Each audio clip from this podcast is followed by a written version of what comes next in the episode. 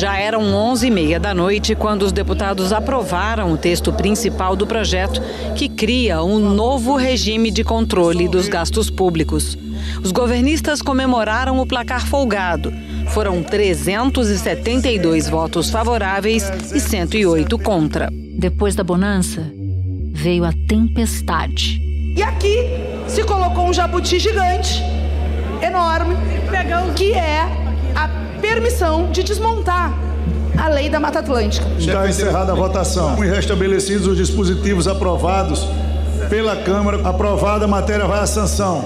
Requeremos, com base no artigo 155 do Regimento Interno, regime de urgência, na apreciação do projeto de lei que altera a lei número 6001 de 19 de dezembro de 73, que dispõe sobre o Estatuto do Índio. Urgência nós temos mesmo em combater a violência dos povos indígenas.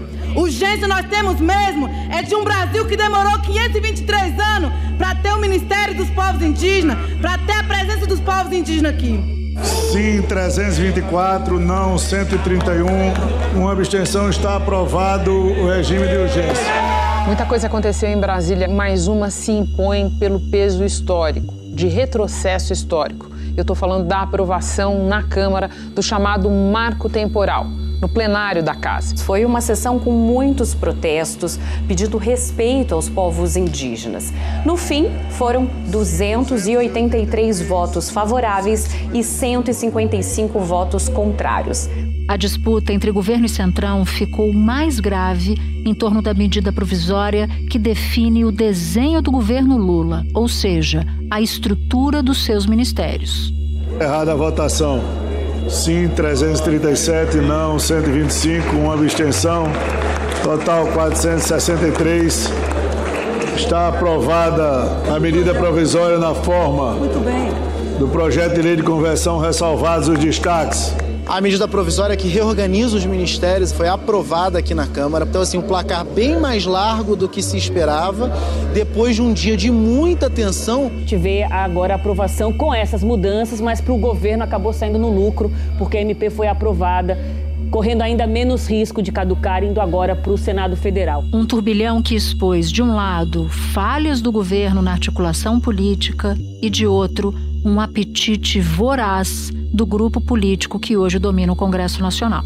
O governo está patinando nisso, então não consegue fazer valer o seu interesse diante de um Congresso que é diferente do executivo, diferente dele mesmo, do próprio governo. Problema que vai muito além da falta de acordo entre os poderes.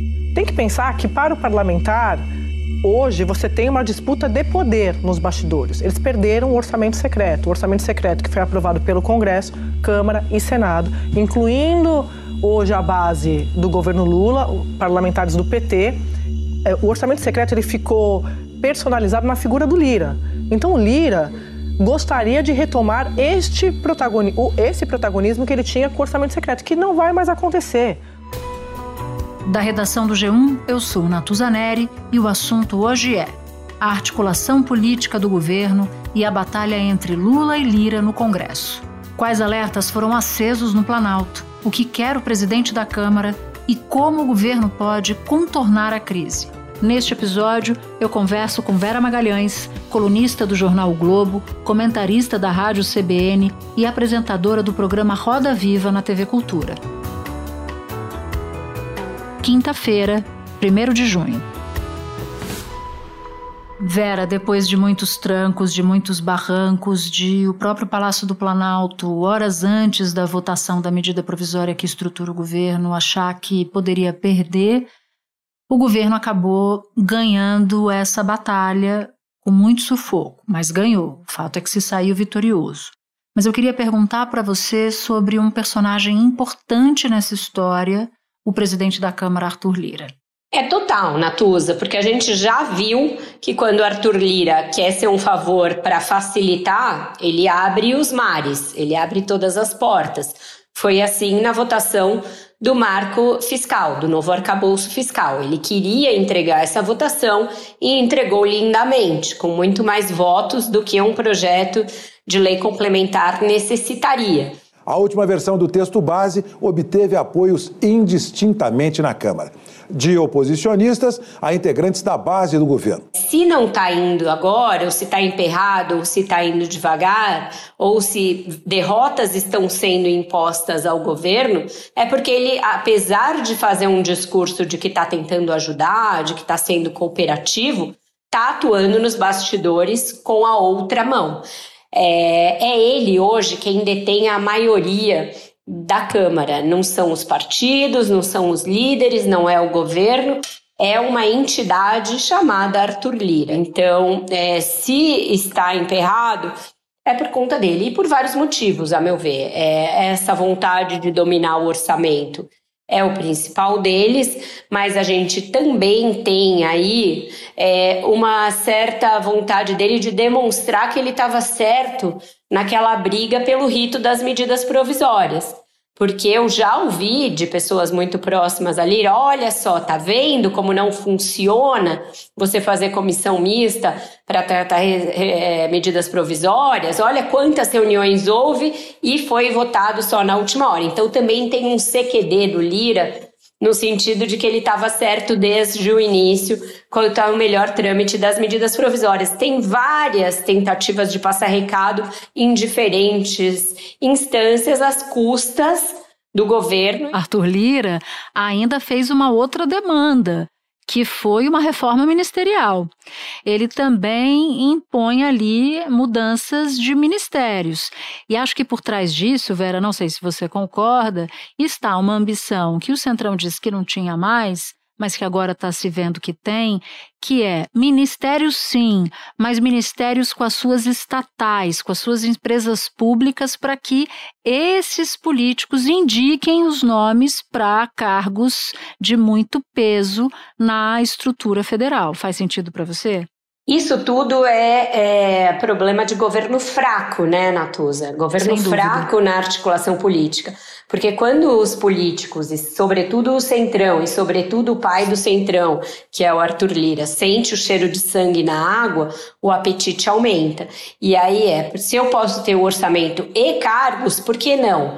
Não é mesmo? E se aí nesse processo eu ainda posso tentar tirar um filho de um desafeto, por que não ao quadrado? E aí entra essa é, suposição, e que muitos confirmam, mas que ele nega, de que Arthur Lira teria pedido a cabeça do ministro dos Transportes, Senan Filho, que vem a ser o ex-governador de Alagoas e filho do seu maior desafeto, Renan Calheiros. Por que, que essa briga paroquial vira uma briga nacional com potencial de é, causar uma, uma, um problema na própria estrutura do governo? Porque é um governo fraco, porque é um governo que não se armou para ser forte no parlamento. Então a gente está aí vivendo é, uma nova fase da República de Alagoas. Paradoxalmente, no momento em que Fernando Collor é condenado, tantos anos depois, a gente tem Alagoas com seus problemas alçado à condição de um assunto nacional com potencial de estrago dessa natureza. Né?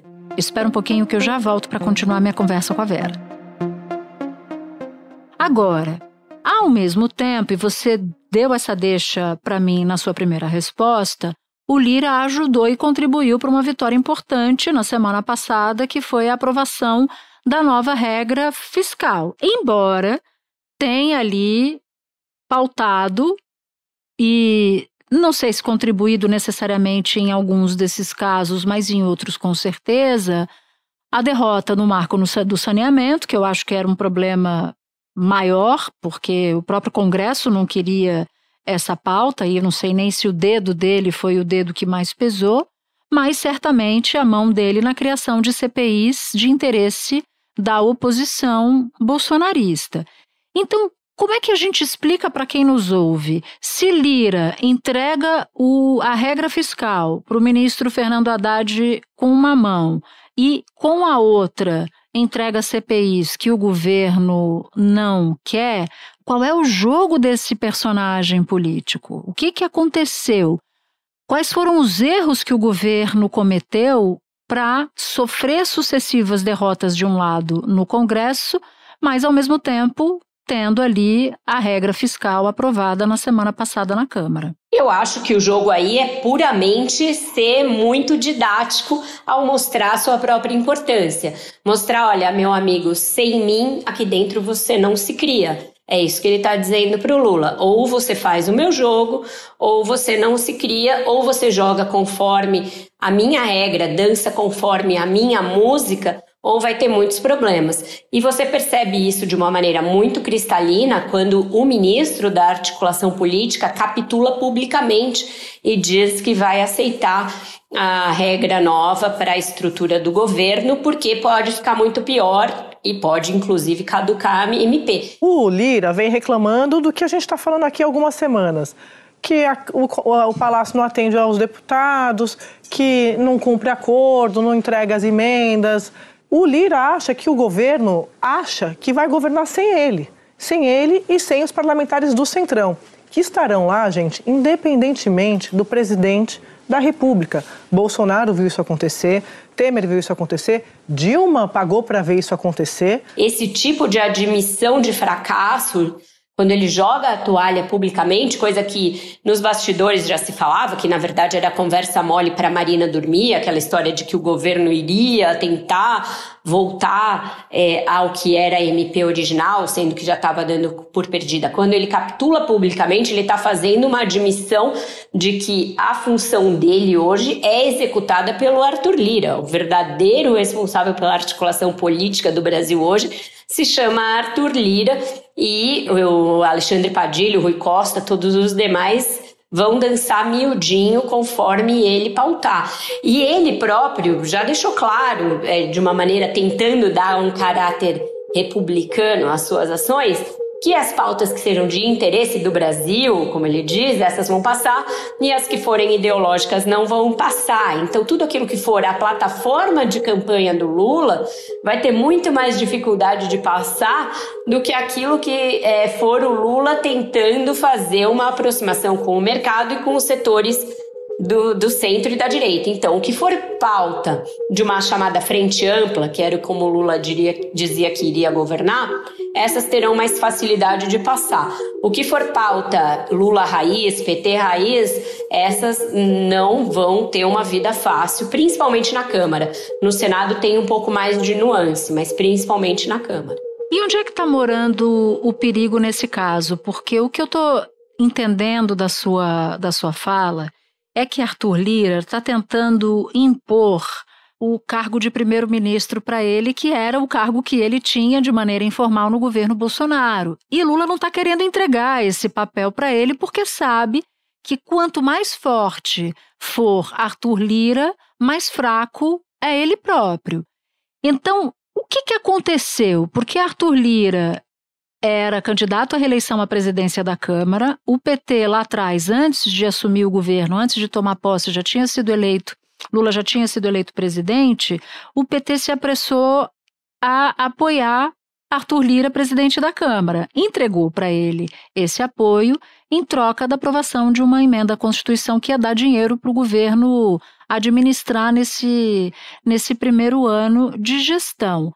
Na sua avaliação, tem havido ou houve em algum momento falta de visão do governo, descolamento com a realidade que é completamente diferente da realidade dos governos Lula 1 e 2, interesses escusos de parte do Congresso ou todas essas opções? Todas as anteriores, eu acho que sim, porque o Lula tá com software vencido e isso está sendo visto dia após dia em muitos frontes do governo. Tudo que ele lança é uma réplica do que ele já fez no passado.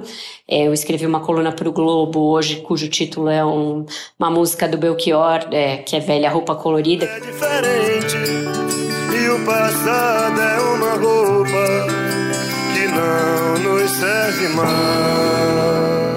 Mas o Lula não percebeu. E ele está tentando é, tirar esse vestuário do armário com toda a naftalina que ele contém na política externa, na política habitacional, na política social e na relação com o Congresso. Ele achou que seria possível replicar modelos que funcionaram no passado e até os que não funcionaram no passado. O PT devia estar muito escolado com o Centrão em razão do que aconteceu no governo Dilma. Que Deus tenha misericórdia dessa nação. Voto sim. Mas parece que não se fez uma análise pueril, básica das urnas, que é aquela segundo a qual ele venceu com 51% dos votos, Bolsonaro teve 49%, e no Congresso a, a, a mão se inverteu. A centro-direita é prevalente, ela é majoritária. E ninguém parece ter feito essa conta básica é, para o Lula. O Arthur Lira, que é um sujeito de extrema adaptabilidade às conjunturas mais diferentes, tão logo o Supremo Tribunal Federal gongou o orçamento secreto. Os ministros consideraram, por seis votos a cinco, que o uso indevido das emendas de relator fere a Constituição. Ele encontrou um outro jeito de manter o mesmo protagonismo, manter a mesma é, necessidade para qualquer governo, conseguiu obter o apoio para sua própria reeleição à custa dessa proposta de emenda à Constituição que garantiu a transição. Ali ele carimbou que ele seria candidato único à sua própria sucessão e seria muito tranquilamente reeleito. E desde então ele olhou para aquele mapa das, da esplanada e olhou para os votos na Câmara e falou: Isso aqui é meu, não é do Lula. E por quê? Porque o presidente é simplesmente ausente das discussões mais importantes de política interna, de articulação política. Ele resolveu que o Brasil voltou é um mantra que ele repete a todo momento, se encantou com essa própria aura de que ele faria com que o Brasil deixasse de ser um páreo internacional, se dedicou a esse fronte externo, dando inclusive muitas bolas fora nesse fronte externo e desguarneceu a articulação política. É, achou que poderia ficar ausente disso e não pode. Essa carta de crédito extra que o governo recebeu se deve muito aos movimentos pessoais do presidente Luiz Inácio Lula da Silva o presidente Lula, que entrou de cabeça na articulação política, a gente revelou aqui em primeira mão a, a conversa que ele teve com o líder do União Brasil, Omar Nascimento, que fez toda a diferença. Uma bancada que estava fechando voto contrário no dia de ontem e hoje se empenha de forma majoritária para aprovação da matéria. E a expectativa é que já de imediato o presidente Lula tem esse tete a tete com o deputado Arthur Lira. Agora tem um ponto aí nessa, nesse contexto que é o poder do Lira.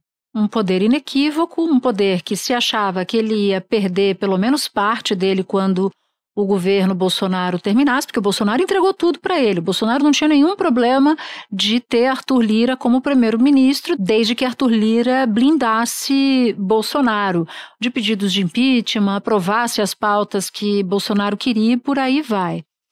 Mas o poder de Arthur Lira vem muito do cargo que ele tem, vem das benesses que ele dá, e ele quer dar as benesses do governo, mas na conta dele, ele ser o dono do cofre, embora não seja executivo. Só que o poder dele vem do cargo que tem, enquanto ele é presidente da Câmara. Qual é o jogo, na sua avaliação, do Arthur Lira para o pós-Lira? Como é que ele vai fazer para se manter forte? Porque tem uma, uma maldição de ex-presidentes da Câmara dos Deputados, né?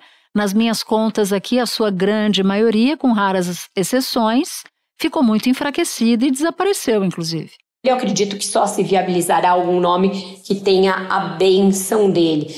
Mas até lá é muito poder para desfrutar, é um ano e meio de poder para desfrutar e a possibilidade de inviabilizar um governo na largada se as coisas se acirrarem.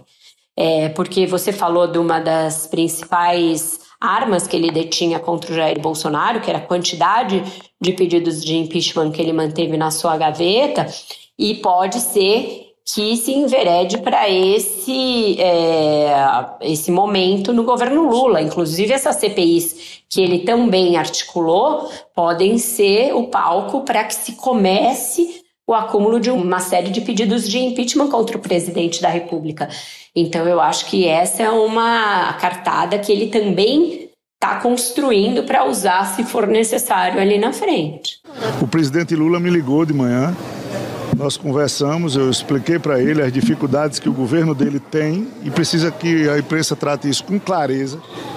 O problema não é da Câmara, não é do Congresso, o problema está no governo, na falta ou ausência de articulação. O que há é uma insatisfação generalizada dos deputados e talvez dos senadores que ainda não se posicionaram, com a falta de articulação política do governo, não de um ou outro ministro. É incrível, tem uma data em que as medidas eh, provisórias perdem a sua validade. Não é possível que se tenha deixado chegar ao último dia com esse grau de risco, vivendo perigosamente, encarecendo a fatura, porque agora a gente está falando de uma liberação recorde de 1 bilhão e 700 em um dia. Então é uma derrama de dinheiro que vai fazer falta para outros fins. Líderes de partidos aliados e de partidos independentes, juntamente com o presidente da Câmara, Arthur Lira, se reuniam.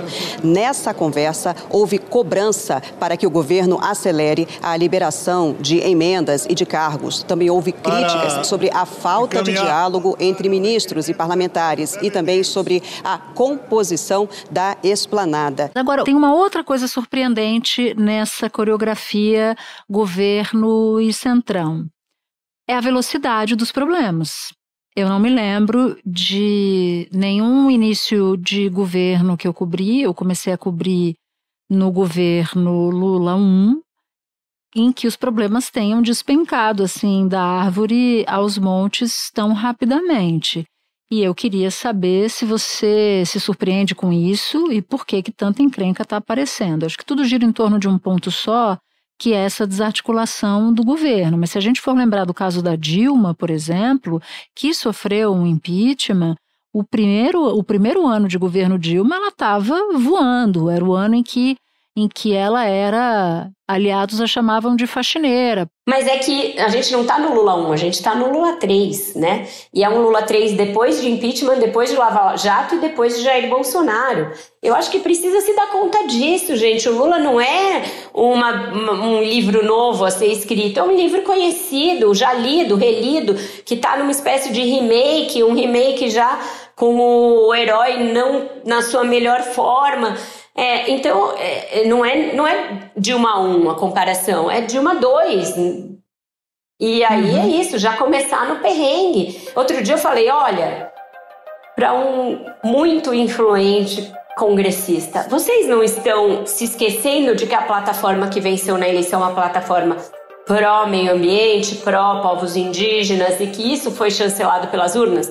Ele falou: ah, é, ganhou por 80 a 20? Não, ganhou por 51 a 49. Então é isso que vai nortear tudo nesses quatro anos. São esses 51 a 49. Isso ditou o 8 de janeiro. Isso vai ditar as CPIs, isso vai ditar a correlação de forças no Congresso. Ou o governo se dá conta desse placar e, e introjeta esse placar e traz é, é, forças para o governo capazes de transformar um 51 a 49 no mínimo num 60 a 40, ou vai ficar levando bola nas costas o tempo inteiro. E para isso não adianta você pegar uns ministros aleatórios do União Brasil e colocar no governo, porque eles não representam ninguém. Você precisa trazer gente que represente alguma força que você não contou na sua eleição. Você precisa trazer para si forças com as quais você não contou na sua eleição, sob pena de você viver sob uma espada de Damocles eternamente apontada para sua cabeça.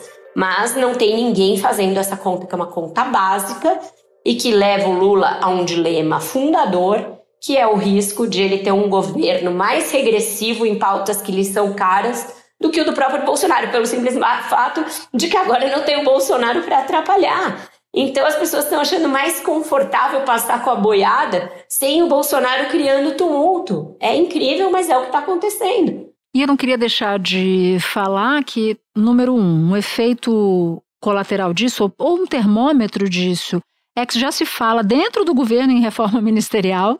Não é só o Lira, o Centrão, que demandam uma reforma imediata, o Lira nega, mas enfim, nos bastidores, muitos dos dele dizem isso, mas também gente de dentro do governo que fala tá na hora de mudar, ou seja, tudo está muito acelerado, né? Um dia parece parece um ano. Agora, entre os corpos que ficaram estendidos nessa semana, tem o corpo da Mata Atlântica, a boiada da Mata Atlântica, que agora tem um recurso no Supremo, e um outro que é o do marco temporal, também foi apresentado um recurso no Supremo. E eu queria te perguntar o que que muda? Tem um julgamento marcado, né, previsto para a semana que vem no caso do marco temporal e a votação que teve na Câmara. Muda alguma coisa em razão da votação no Congresso, esse julgamento marcado para a semana que vem? Você vê que eu estou te aproveitando em todos os aspectos aqui, né? Não é só a política estrita. Mas é bom porque hoje eu fui apurar isso também, Natuza, porque as coisas estão muito interligadas, né?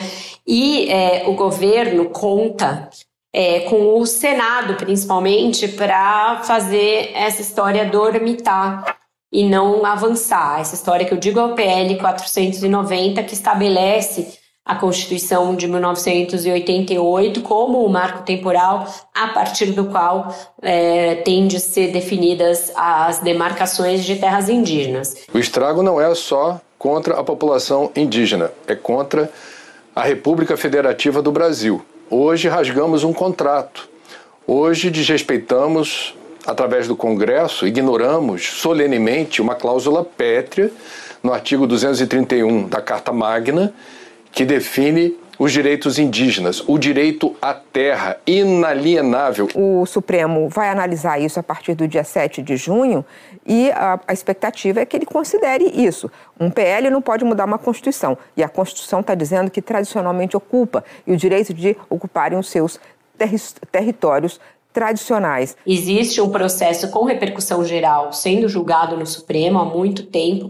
Estava com pedido de vista relatado pela presidente da corte, Rosa Weber, e ela colocou em pauta no próximo dia 7. Ela se comprometeu com a ministra Sônia Guajajara e com as articulações e os movimentos ligados à causa indígena de manter isso na pauta, acontecesse o que acontecesse. Ou seja, o Supremo para ela, tem de julgar isso mesmo com a Câmara tendo julgado um projeto de lei a respeito. Mas a corte está dividida a esse respeito. É, tem um grupo que gostaria que, é, uma vez que o Congresso começou a se debruçar sobre o assunto, o Supremo saísse de cena. Nesse grupo estão o ministro Gilmar Mendes, o ministro Dias Toffoli e os ministros bolsonaristas André Mendonça e Cássio Nunes Marques. No outro grupo, daqueles que querem que o Supremo prossiga com o julgamento, estão o ministro Luiz Roberto Barroso, a ministra Rosa Weber, ministro Edson Fachin. E aí a gente tem ministros que a gente não sabe que apito estão tocando porque estão mais discretos nesse caso. São a ministra Carmen Lúcia, que tende a fechar com esse grupo, que quer votar um marco temporal a qualquer momento, mas que não tem se manifestado muito internamente ministro Luiz Fux, que é uma incógnita, e o ministro Alexandre de Moraes, que no início era contabilizado como um voto favorável ao marco temporal, tanto que é dele o pedido de vista que atrasou a votação quando o placar parecia caminhar contra a tese do marco temporal, mas que agora parece disposto a fechar com o governo nessa questão. Né? Então, se o Supremo prosseguir com a discussão, ele pode criar um impasse com a Câmara, porque aí teria uma tendência a votar contra o marco temporal. Então, o que se considera mais confortável é não se criar esse impasse e deixar para o Senado simplesmente sentar em cima do projeto e não fazer nada. Então, a situação atual seria o melhor para todos. Nem o, com o governo se indispõe com a Câmara, o Senado segura o jogo lá sem dizer que está fazendo isso e o Supremo não se indispõe também com a Câmara. Então, o que o Supremo for fazer na semana que vem, importa para a gente entender também em que pé está essa relação entre os poderes neste momento, no pós-8 de janeiro, pós um tumulto muito grande com o Bolsonaro e o Judiciário, e para a gente entender o estado da arte nesse momento da relação entre os três poderes. Vera, um beijo para você, obrigada. Eu sei que a gente te capturou para falar, você estava super ocupada, conversando com um monte de fonte, mas foi muito bom ter você aqui hoje. Eu adoro sempre participar do assunto, sou muito fã, então o prazer foi todo meu, Natuza. Este foi o assunto, podcast diário disponível no G1, no Globoplay ou na sua plataforma de áudio preferida. Vale a pena seguir o podcast na Amazon ou no Spotify, assinar no Apple Podcasts, se inscrever no Google Podcasts ou no Castbox e favoritar na Deezer. Assim você recebe uma notificação sempre que tiver um novo episódio. Comigo na equipe do assunto estão Mônica Mariotti, Amanda Polato, Tiago Aguiar, Luiz Felipe Silva, Tiago Kazuroski, Gabriel de Campos, Nayara Fernandes e Guilherme Romero. Eu sou Natuzaneri e fico por aqui. Até o próximo assunto.